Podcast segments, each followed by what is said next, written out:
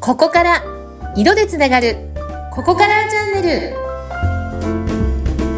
ルテラリティがここから始まるあなただけのサクセスカラーストーリーここからチャンネルですここからスタイリストのバイオレットととかわやえです今日もよろしくお願いいたしますはい、インタビューを務めさせていただきます。ツッピーこと、逗子秀次です。改めまして、よろしくお願いします。はいよろしくお願いしますはい。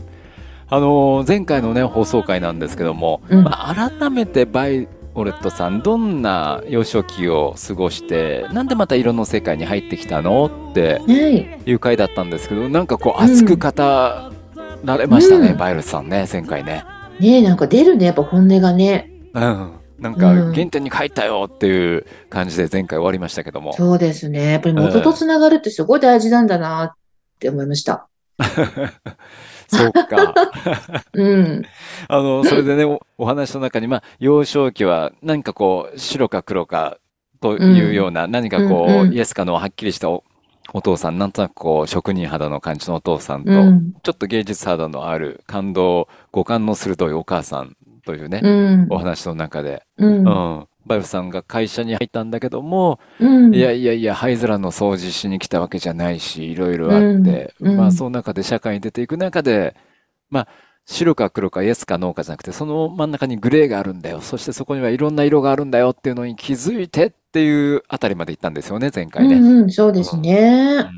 そう。で、意外とあれなんですって、会社の中では、まあ、あの、社会人の時はうん上司にうん、盾をつくまでは行ったのかどうかわかんないですけども、うんうんうんうんいろいろと疑問を感じながら、そうですうね。ん、やっぱりあのー時代もあったのかもしれないけど、女性は、うん、なんか、いくら例えば家事を頑張っても、まあ、うちの母を見ててですけど、はい、家事を頑張っても、なんか認められないわけですよ。うん、結局意見を言える場面もないしね。うんうん、結局父親に仕えるしかないっていう、まあ、はい構造がある中で、うんで、やっぱり、あの、いくら力があっても、あやっぱり働いてない、結局お金を持ってきてる父だから、おお金を持ってきてないってことは、物も言えないのかなっていう、多分そういうなんかこう、刷り込みみたいなのが出来上がっちゃったんでしょうね。はいはいはい。だから、私も手に職をつけたいっていう、まあ、社会人になってからですけど、遅咲きですけど、思って。うん。で、今一生懸命色の世界を勉強し始めたというところまで話したと思うんですけど、ね。それが23の時だよね。 23の時ですね。はいだからまあ必死でしたよ。もう恋愛もそっちのけでうん、私の中でなんか優先順位はもうそっちだったんですよね。まあ色もすごく楽しかったし、色が恋人みたい な。もう色に恋しちゃったって感じでですね。へえうん恋愛そっちのけでもう勉強ばっかりしてました、当時は。うん。で、そんな中で仕事の面でも、だからやっぱり、その、なんていうかな、女性は、あの、会議にすら呼んでもらえわけないわけです、当然ですけど。うん。会議にもよ、呼んでくれない。うん。そうです、そうです。うん。ね。で、仕事も、要は、覚えさせてもらえる環境がないわけですよね。はいはいはい。そういう中で、私が悶々としてるな、多分ね、あの、言わなかったけど、立て、立てつきはしなかったんですけど、多分、めちゃくちゃ態度に出てたんでしょうね。うん。おなんかこー。う、父親には対反抗するような、いわゆる態度が多分上司にも出てたと思うんですよ。はい。あ、だからこの子きっと辞めるなとか、多分、おうん、あこのままだとなんか、っていうことで、なんかそんなにやりたいんだったら、やってみればみたいな感じで思ってくださる上司がたまたま現れて、おー、はで、い。そこからぽつりぽつりと会議にも呼んでもらえるようになったりですとか、うんうん、いろいろ海外にも出張に行かせてもらえるようになったりですとか、うん。うん。っていう中で、まあ、結局、うーん、新しいブランドを立ち上げるって話になった時に、それのはい広報という立ち位置でうん責任者を任せてもらうことになって、うん。で、いろんなデザイナーさんの窓口をさせてもらうようになって。へえ、え、そうんの会社っていうのは何系の会社だったんですかうんとね、開発型総合商社って言って、要はメーカーが、メーカー型総合商商社って自分の中で企画開発うん。で、あの商品作る。うで、んそれをルートで輸出するっていう。うーん。メーカー型開発商社みたいな感じだったんですね。えー売れるものをなんかブランディングしていくみたいな。おそうなんですよ。自社製品持ってたので、おー、なるほど。うん。この新規ブランド、ネーミングどうしようとか、じゃあ、それこそカラーどうしようとか、ロゴどうしようとか、うん。の時にもちろん私はデザインできないので、いろんなデザイナーさんとかに携わってもらいながら、うんそれをこう、まあ、ゼロを1にしていくっていうところの、まあ、はい、あの、いわゆる広報の窓口みたいなのさせてもらいになって。うん。で、そそれがとても面白くなっちゃって、はい。はい。で、その時に私はもう色はだいぶもう一生懸命勉強していたので、うん。あの、まあ、色が一つの私にとっては第二言語といいますか、共通言語といいますかうん、コミュニケーションツールとして、あの、その広報をやるときにもすごく役に立ったんですけどね。うん。で、何が言いたかったかというと、まあ、そういう、まあ努力と根性しか、 あの、ないぐらい、努力と根性は嘘つかないぐらいな感じで、はい。あのーまあ、ガチガチにうん、本当にそれこそ可愛げもなくですね、うん。まあ、頑張っちゃってたんですよね。うん。うん。でもね、今もし、その当時の48、48、今年9になる自分が、当時の23子うんの若かりし頃の自分にもし声をかけるとしたらですね。はい。はい。もちろんあなたが頑張っていることは素晴らしいけれども、うん。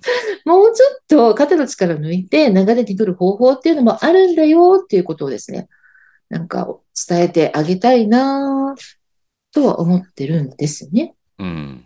うん。で、その時に、あの、まさに今の本当に、ポッドキャストでも毎回お伝えしているこの色はい。の力。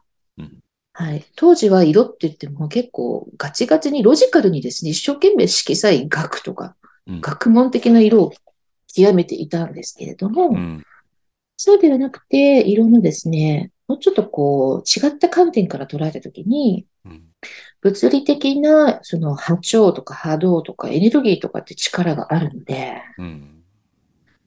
そういったところも味方につけるといいよっていうのを当時の自分にも言ってあげたいですね。うん。うん。ということで、この、しなるほど、色の心理学のうん191ページにも書はいい。ているんですけれども、はいはいはい。色で宇宙と自分の流れが変わる。わ、わかる。あ。流れがわかる。フォーチュンカラはい。ー。はいはいはわい。かるし、まあ変わりますね。どっちもあります。う。うんん。フォーチュンカラーっていで、うこれのもも、う新年明けて、ね、2023年スタートしてますけども、フォーチュン、未来のカラーでしょこれから先の。そうなんです。うん。あのね、皆さんにはね、バースカラーって言って、一生ね、あの、生まれ持ったもので、一生変わらず使い続けられるね、ものがありますよって、その波動の力を味方につけると自分らしくいられますよっていうことは散々お伝えしてきた通りなんですけど、はい。一生変わらないバースカラーと、うん。でも、やっぱり、あの、宇宙は刻々と変わっていくわけで、うん。うん。社会は刻々と変わっていくわけで、うんその変わっていく波動に自分の波動をまたうまいことうん乗せることができたら、まあ、より自分らしく流れに乗り出せる、うん流れに乗ることができる色っていうのも実はありまして。はい。で、この、それをフォーチュンカラーっていうんですけど、うん。ってことは、これその時々で色が変わったりする性質なんですかフォーチュンカラーっていうのは。そうなんです。あの、毎年、これだけはですね、毎年実は変わるんですうね。ーんなので、その一生変わらないバースカラーと、はい。あとは毎年変わるフォーチュンカラーと。うん。あと宇宙全体の流れっていうのも色で実は出せるんですね。うん。例えば2023年うんは2たす0たす2たす3っうん。7。ていうと7ですよね。だから宇宙の流れ全体的には紫の年なんですね。あ、そうなんだ。それは万人に共通してるもんなんですかそうです。それは万年2023。また宇宙はもう紫。うん。その中で多分紫の人は行きやすいんですよ。宇宙の流れと合ってるから。あ、これ、もう、バイオレットさんそのものじゃないですか。そうですね。だから割ともしかするとうん、 2023年は私らしくいられるへえ。かもしれないんですけど、ただ私にとっての今度フォーチュンカラーっていうのもあるので、うん。それによってさらに私の2023年のテーマっていうのもうん。また出てきますね。それのそのこ総合的な掛け合わせで見ていくんですけどう、ん。うんうん。うん、だから人にはやっぱりバースカラーとフォーチュンカラーとあと宇宙の流れと3つの流れがあるので、うん。その掛け合わせで見ていくと、よりその自分が、じゃあ今年はどんなテーマとかう、んじゃあ今年はどういうことに気をつけていくといい今年はどんなことをやると結果につながるみたいな、いろいろなことがですね、うん。あの、この3つの流れ、はい。一生変わらないバースから、毎年変わるフォーチュンからうん、あと大きな大きな万人の、あに共通な宇宙の流れですね。うん。うんはい。ぜひぜひ、フォーチュンカラー、あの、これデジタルで、あの、簡単に出すことができまして、はい。価格もですね、えー4400円と非常にお手頃な価格になっておりまして、2023年のテーマカラーが出すことができますので、はい。もし気になる方いらっしゃったらう、んあの、ここカラーに、フォーチュンカラー知りたいんだけど、とお伝えいただければうん。と思いますけれども、やっぱりね、努力ももちろん大事うん。